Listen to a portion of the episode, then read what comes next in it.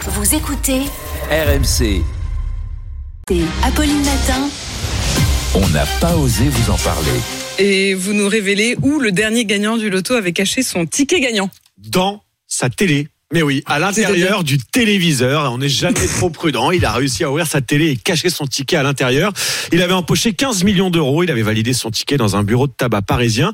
Et figurez-vous que cacher son billet gagnant, eh bien, c'est très courant parmi euh, les gagnants. Il y a des techniques hyper élaborées. Tiens, écoutez, Isabelle Césaris, elle accompagne les gagnants à la Française des Jeux.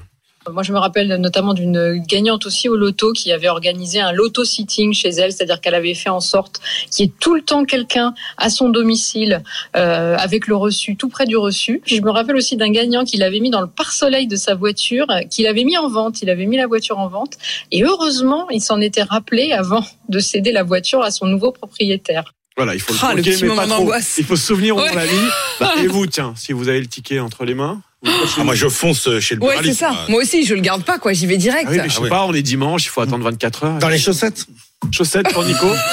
Dans les chaussettes, c'est là que vous plantez Ouais, ouais, les dans trucs les vraiment chaussettes. précieux, en Ouais, fait. ouais. Ok, donc s'il y a un- si jamais un jour il y a un casse chez Nico, sachez que ça. se- C'est dans les C'est dans les chaussettes. chaussettes. C'est dans les chaussettes. Il est 6h58.